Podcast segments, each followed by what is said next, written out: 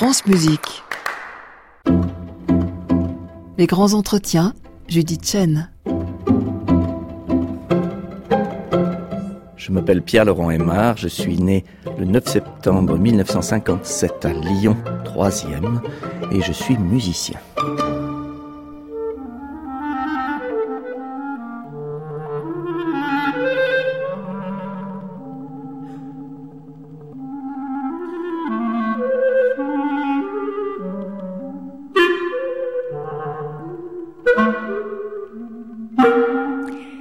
Pierre-Laurent Aymar, vous choisissez de ne pas commencer une carrière de soliste tout de suite après vos études et vous êtes engagé à 19 ans à l'ensemble intercontemporain. Pierre Boulez, son fondateur, vient de rentrer en France. Que représentait-il pour le jeune homme que vous étiez? C'était une chance extraordinaire parce que, vous savez, si vous vous intéressiez aux musiques d'avant-garde, euh, Boulez était un, dieu vraiment, mais un dieu exilé, comme vous l'avez très bien dit. Et donc la chance que, à cause de l'intelligence des Pompidou, ils reviennent en France était une chance bien sûr prodigieuse, mais ça correspondait à un désir que j'avais depuis quelques années de faire partie d'un groupe spécialisé dans les musiques d'aujourd'hui. Parce que c'était la possibilité d'échapper à euh, cette espèce de destin tout tracé et qui me semblait assez trivial euh, d'être pianiste soliste je voulais essayer d'être musicien dans une plus large acception du terme. D'être chambriste sous beaucoup de formes, d'être accompagnateur de chanteurs, c'est une chose que j'ai voulu faire beaucoup, j'ai fait des études pour cela du reste. D'être enseignant, c'était des données indispensables, mais aussi de faire partie d'un groupe, surtout dans le domaine contemporain, parce que là, on, on était au cœur de l'actualité. C'était une période où l'actualité était brûlante, était prodigieuse. Et là, c'était une façon d'apprendre tout avec d'autres instruments, des situations toujours différentes. Donc l'intercontemporain était un cadre idéal pour cela. Et là, j'ai appris énormément aussi à enregistrer, même si j'avais enregistré avant. Il y avait une qualité d'excellence parce que l'exigence de Boulez était exemplaire. Elle était légendaire, mais elle était exemplaire. Donc ça créait une émulation. Alors, euh, on faisait là les choses à un très haut niveau. Donc c'était en fait pour un jeune professionnel la plus belle école qui soit. Et surtout, d'être avec un homme qui était non seulement prodigieux dans sa dimension, et sans la, dimension plurielle, hein, puisqu'il était, on l'a dit mille fois, et créateur, et interprète, et fondateur d'institutions, et euh, homme de réflexion, enfin intellectuel, mais aussi parce que c'était un humain extraordinaire. On le sait peu, on le sait plus maintenant parce qu'en France, surtout, on lui a donné cette espèce d'image euh, d'épouvantail et il a bien participé à ce que du reste on la lui colle. Mais c'était un, homme extraordinaire qui avait un sens euh, des groupes humains comme ça et des humains en général fantastiques. Et donc on apprenait beaucoup euh, de ce point de vue-là. Et moi, ce qui m'a particulièrement stimulé, c'était en fait l'homme de culture, c'était l'homme de théâtre qui savait avoir autour de lui des hommes profondément inspirants et euh, aussi de créer des circonstances qui est toujours stimulantes. C'est-à-dire que ce qui était fantastique, c'était comme jeune musicien de participer aux expositions du Centre Pompidou, les grandes expositions Paris-Moscou, Paris-Vienne, de se retrouver donc dans les bureaux de l'IRCAM à faire des choix de partitions, donc parmi 80 partitions. Je me rappelle à l'époque de Paris-Moscou, il y en a qui venaient encore cachés sous microfilm, donc on agrandissait ensuite. Alors c'était une éducation extrêmement ouverte et dans l'action, bien sûr.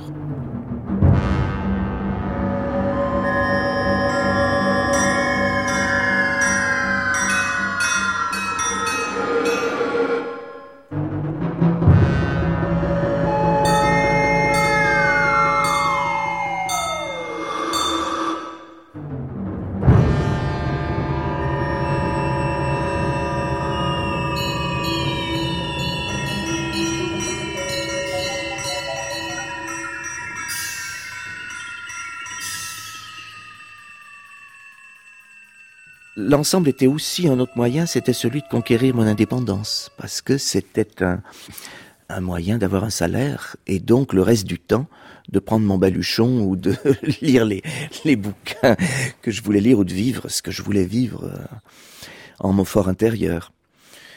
Comme je voulais de la liberté, j'avais négocié d'avoir un contrat léger, c'était un contrat tiers-temps, Euh, la liberté était euh, chérie par-dessus tout, l'indépendance en tout cas, mais par contre, ma participation à l'ensemble était un engagement là à 200% quand j'y étais. Pierre Boulez répond.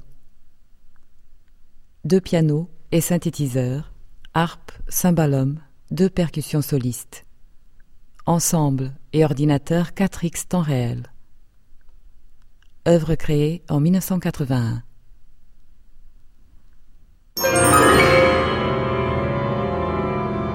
Pierre-Laurent Aymar répond a été un moment euh, important. Vous avez, je crois, participé à la gestation aussi de cette pièce. C'était aussi la façon de voir Boulez euh, à l'œuvre, au travail, le rapport avec l'IRCAM. Au départ, on était même en studio à l'IRCAM avec lui, avec des petits schémas, des petits diagrammes, qui est un matériau de base, des simples accords, qui était sa matrice compositionnelle. Et on faisait les essais des transformations technologiques, on le voyait réagir, donc ah ça c'est intéressant, ah on pourrait en faire ceci ou cela, ça par contre non, on va pas le retenir, c'est pas convaincant, et puis le lendemain, il avait développé le geste, c'était déjà un premier niveau compositionnel et on voyait ce que ça donnait. Je me rappelle certaines fois des matins à l'IRCAM, on le voyait arriver, il avait passé la nuit dans son bureau avec les, le teint caché d'aspirine, des cernes rouges autour des yeux, puis jetait la partition sur le, sur le piano tellement il brûlait d'impatience et on faisait les tests et on jaugeait des réactions et puis on voyait... Euh, oui, alors de voir peu à peu l'œuvre durer d'abord dix minutes et puis être démultipliée, c'était comme d'être dans l'arrière-boutique, enfin c'était prodigieux. Et de voir comment tout a été monté en fait depuis en effet l'alchimie du geste premier jusqu'à la façon d'envelopper le, le, le de porter finalement l'événement sur les fonds baptismaux. C'est-à-dire, par exemple, d'organiser cette grande tournée aux États-Unis qu'on avait faite, qui était la grande légitimation de la double institution IRCAM ensemble, de voir donc cet homme d'institution prendre soin euh, du type de marque euh, des caisses de transport qu'on allait acheter pour transporter les instruments à percussion et de, de s'occuper de tout vraiment. Ça, c'était impressionnant. Là, pour apprendre dans un métier où il y a souvent beaucoup d'amateurisme, ce qu'est le grand professionnalisme, là je dois dire que c'était le privilège d'être à la meilleure adresse, vraiment.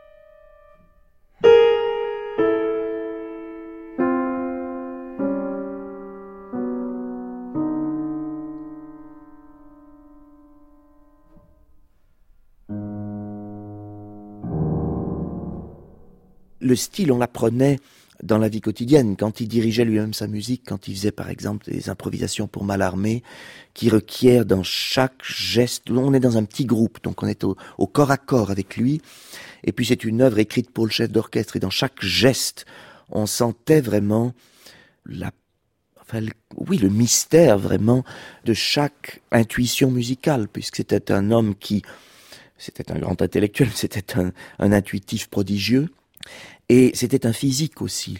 sa direction était tellement économique parce que se traduisait avec une telle évidence dans son geste le contenu musical. Donc là, en jouant quelques notes de Celesta dans une œuvre comme celle-ci, on apprenait déjà énormément. Mais après, oui, le privilège de demander beaucoup de choses, d'enregistrer, par exemple, la première sonate, la sonatine, d'enregistrer les notations, ou euh, puisque finalement il était assez réservé quand il faisait travailler sa musique, assez peu directif c'était l'être pudique là qui tout d'un coup surgissait puisqu'il n'y avait pas l'autorité du chef d'orchestre pour imposer sa présence. Donc là, ah ben je vous le dirige. Alors là, vous êtes tout seul en studio, vous faites l'enregistrement et en réalité, lui, il s'assied sur un sèche de contrebasse et très discrètement, avec beaucoup de délicatesse, il vous dirige en fait pour vous faire juste sentir toujours le juste phrasé, la juste liberté, et ainsi de suite. Donc oui, ce genre d'expérience était extraordinaire.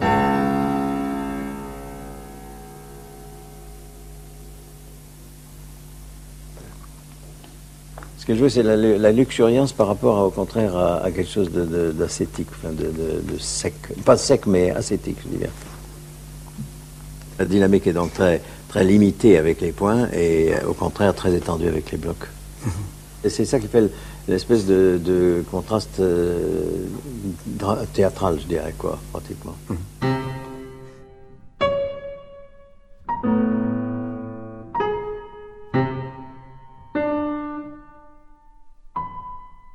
Dans tous les styles, euh, Pierre-Laurent Aymar, euh, un style induit un geste. Vous avez parlé d'une certaine façon la langue maternelle de Messiaen tout jeune, vous passez à celle de Pierre Boulez. Le geste, il est complètement différent. Ah, le geste est chaque fois différent. C'est ce qui est passionnant dans une époque où les langages sont éclatés. Hein. Il n'y a plus de langage collectif, donc le geste aussi n'est plus le geste d'une seule et même culture commune. En fait, chaque grand créateur invente son geste. Le geste de Ligeti n'a rien à voir avec le geste de Stockhausen. Je parle de ces années-là, hein, puisque c'est votre question, qui n'a rien à voir avec le geste de Carter, qui n'a rien à voir avec le geste de Messiaen. Ça veut dire qu'en fait, le corps doit apprendre chaque fois le geste qui va bien servir une syntaxe, un geste, la projection d'une sonorité. Donc, euh, le travailleur physique, qui est un interprète musical, a, cette situation de tour de Babel lui donne du fil à retordre, disons. Vous évoquez euh, Ligeti, qui est euh, évidemment quelqu'un qui a été très important dans votre vie d'interprète. C'est un compositeur qui vous a choisi. C'est une chose finalement très curieuse parce que hum, c'est arrivé à cet art. Le piano a eu un rôle central dans son activité à cet art avec sa troisième période, hein, les années 80. Donc il a cherché un pianiste qui lui donne satisfaction, il était très exigeant. Dieu merci. Et c'est bien tombé parce que j'avais bon de l'expérience de non pas de son troisième style, pour moi c'était une découverte complète. Les, la première fois où j'ai reçu ces trois premières études, j'étais estomaqué. Je me suis dit mais à quoi ça correspond? Comment on peut jouer des choses pareilles? Mais par contre, j'étais prêt à être un kamikaze. Ça oui.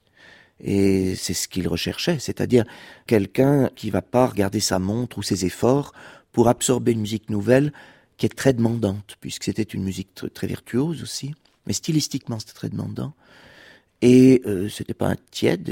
On lui a beaucoup reproché d'avoir été dur avec des interprètes. C'est vrai qu'il n'était pas diplomate, et c'est vrai qu'il était euh, hongrois, et donc il était assez radical aussi dans sa façon de s'exprimer. Et c'est vrai qu'il a été un des rares à dire parfois à des personnes très connues et très puissantes ce qu'il pensait et que ça n'a pas plu. Moi, j'ai toujours voulu voir ce qui était constructif dans cette façon d'agir, qui était parfois, oui, pas diplomate certainement, et sûrement pas politiquement correct, comme on dit, politiquement correct, pardon. Euh, j'ai voulu y voir la priorité absolue donnée à l'artistique. Et je pense que chez quelqu'un qui doit guider ses contemporains vers de nouveaux territoires, c'est une belle chose. Je trouvais ça très fort. Et j'ai donc accepté euh, de payer là aussi un prix fort parce qu'il y avait des séances de travail avec lui qui étaient très dures. Euh, mais je l'acceptais comme je l'ai toujours accepté de compositeur parce que je crois que ce sont les personnes qu'on doit servir, c'est pas l'inverse. Et ce sont eux qui doivent nous guider. Ce sont d'eux qu'on peut apprendre les choses essentielles, je crois, dans notre art.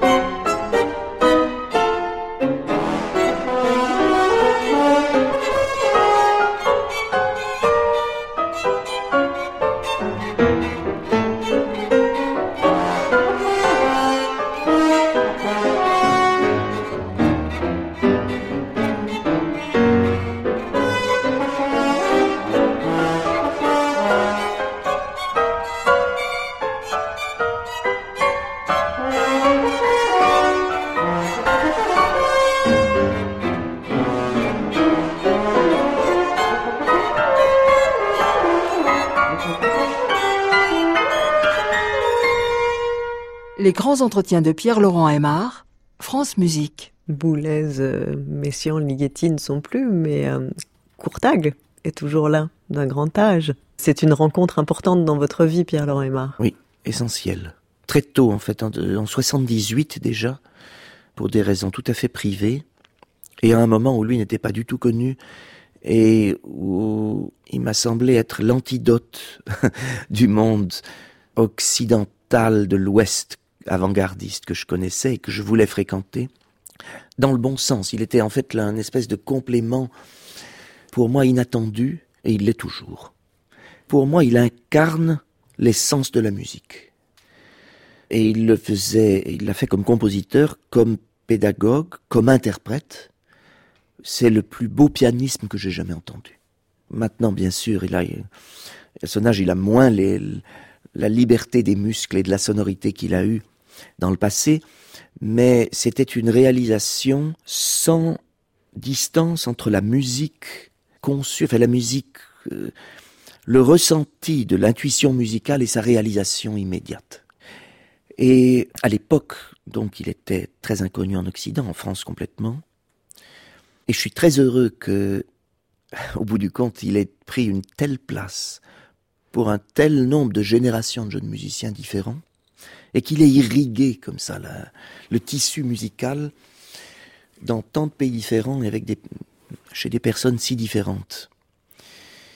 Je trouve ça extraordinaire quand on pense que ça vient de quelqu'un qui n'a fait aucun plan institutionnel précisément.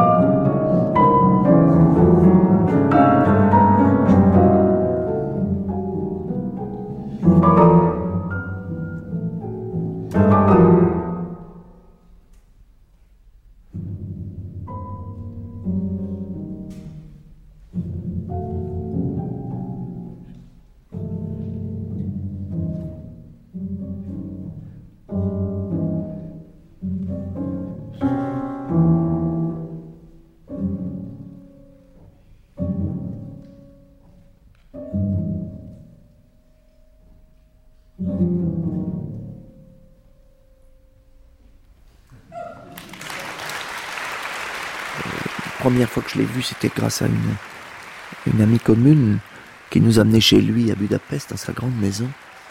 Et vous savez, c'est quelqu'un qui a jamais beaucoup parlé. Et à l'époque, moi, je parlais peu aussi. Et donc, au bout de 40 minutes, on n'avait toujours pas parlé ensemble. Alors, euh, il fallait faire quelque chose. Et bah, comme tout musicien évident, il a dit, ben, on pourrait peut-être essayer d'aller au piano.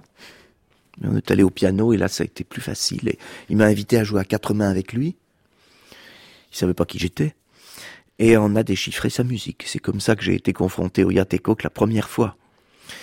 Donc oui, quelqu'un qui a des gestes comme celui-là, il génère une musique qui est proche de nous et qui peut nous pénétrer intimement et très profondément. C'est Yatekok, c'est quelque chose auquel euh, vous revenez euh, régulièrement tout le temps, toute ma vie. Et toute sa musique, à une époque, j'avais un peu peur de les fréquenter trop. Je me suis dit, tu vas t'en fatiguer, ça va devenir banal, etc. Et en fait, je crois que il faut laisser les œuvres euh, vivre en soi. Ce sont les œuvres finalement qui vous imposent leur rythme. Mais la basse toujours.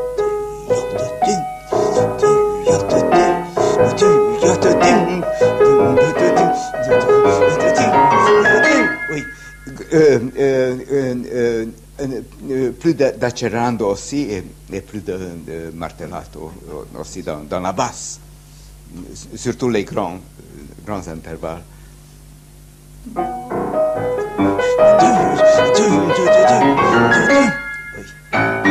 Oui, et ça, non, non. Regarde, c'est que tu as perdu le chemin. Euh, tu es arrivé sur le, sur le do dièse. Ah non, pardon. Di, dato. Yo, di.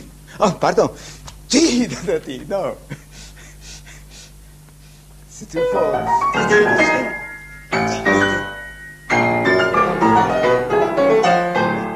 Vous diriez, Pierre-Laurent Emma, qu'il y a euh, quelque chose de parent peut-être euh, entre Ligeti et Courtag dans cette langue qu'ils partageaient C'est un couple incroyable. C'est presque le même âge, ils viennent vraiment de la même région, de Transylvanie. Et puis cette destinée commune liée à la, Deuxième Guerre mondiale et au génocide. Et puis cette destinée divergente à partir de 56 qui est lié à des circonstances et à des tempéraments, et qui les décrit tous les deux admirablement. Et pour moi, ce sont un peu les deux faces opposées d'une même vérité, quelque part. Il y a une amitié, bien sûr, très forte, une communion très jeune dans les opéras de Mozart, dans Bartok, dans un monde culturel très riche. Et à un moment donné, on voit très bien que chacun vit le destin euh, de son tempérament, en fait, sa chimie quelque part. Et ils sont devenus l'un, l'un des créateurs les plus originaux et les plus libres d'un âge d'or, hein, la, création, Ligeti, et l'autre, le grand miniaturiste de son époque. C'est frappant que chacun ait, trouvé sa, sa dimension. En pareil respect de soi-même l'un se tournant tellement vers l'intérieur et l'autre Ligeti en étant tellement tourné vers le monde, voyageant avec une vie d'exil, une vie qui avait l'audace de privilégier sa fantaisie et son indépendance à un degré assez rarement réalisé parmi les humains.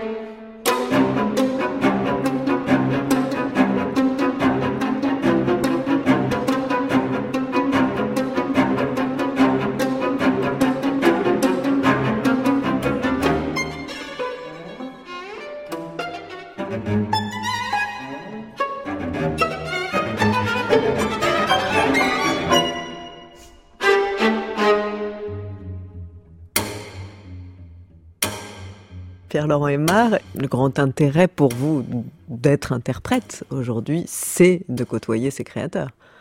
Et c'est après euh, le devoir de, transmettre, et c'est sans doute de là que découle aussi cette envie de pédagogie, de transmettre ce que vous, vous avez reçu. Ce que je trouve très beau, c'est qu'on vit dans l'événement violent avec eux, parce que c'est, euh, ben oui, la naissance d'une pièce, qui est parfois quelque chose de très contrarié, de très difficile, et puis les premières interprétations, on est toujours un, un traître de la cause, on fait ce qu'on peut, mais on a l'impression d'être... Euh, on est parfois embarrassé de ne pas sentir qu'on est à la hauteur de la tâche. Et puis peu à peu, on essaye de rentrer dans la durée pour les pièces, c'est-à-dire de créer d'un ensemble d'informations qui a une bonne teneur. C'est-à-dire que quand on soit plus là soi-même, les générations suivantes puissent avoir disposition de ces informations. Et il y a beaucoup de moyens de l'avoir. Il y a bien sûr le compositeur lui-même, il y a un musicologue, mais il y a aussi les interprètes qui depuis toujours ont transmis cela. Donc il faut essayer de, de bien faire ce travail. Mais ce que je trouve extraordinaire, c'est surtout de voir combien le créateur qui se projette tellement dans son œuvre vieillit se renie lui-même quelque part à cause de son grand âge ou de ses maladies euh, qui lui donnent parfois un regard déformant sur sa création, disparaissent. Combien on en est affecté à un niveau personnel si on est lié à eux, mais combien l'œuvre reste dans sa beauté et sa présence immaculée, quand elle est vraiment forte, quand elle est... Euh, et combien, en fait, elle assure la présence, vraiment, de ces personnes qui se sont dépassées dans leur création. Ça, je trouve ça d'une d'une infinie beauté, et ça me rend très serein, beaucoup plus serein en tout cas avec l'existence.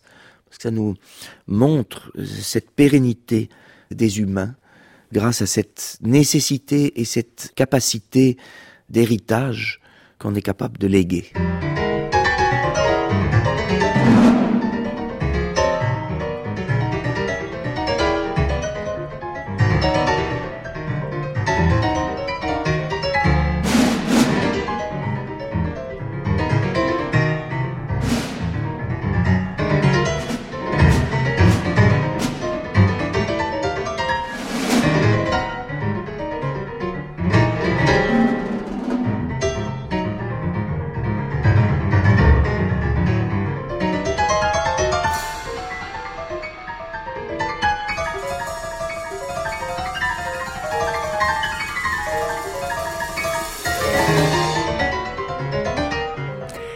C'est sur cet extrait de Capco, concerto pour piano, clavier numérique et orchestre de Peter Rudveuch, dédié à Bartok, par euh, Pierre-Laurent Aymar, ici et l'orchestre symphonique de Göteborg sous la direction du compositeur, que se referme le troisième épisode des grands entretiens avec Pierre-Laurent Aymar. Réalisation Perrine Mingui, prise de son Pierre Quintard, mixage Régis Nicolas, attaché de production Marion Guillemet. Suite de ce portrait, demain à la même heure, podcast des grands entretiens sur francemusique.fr.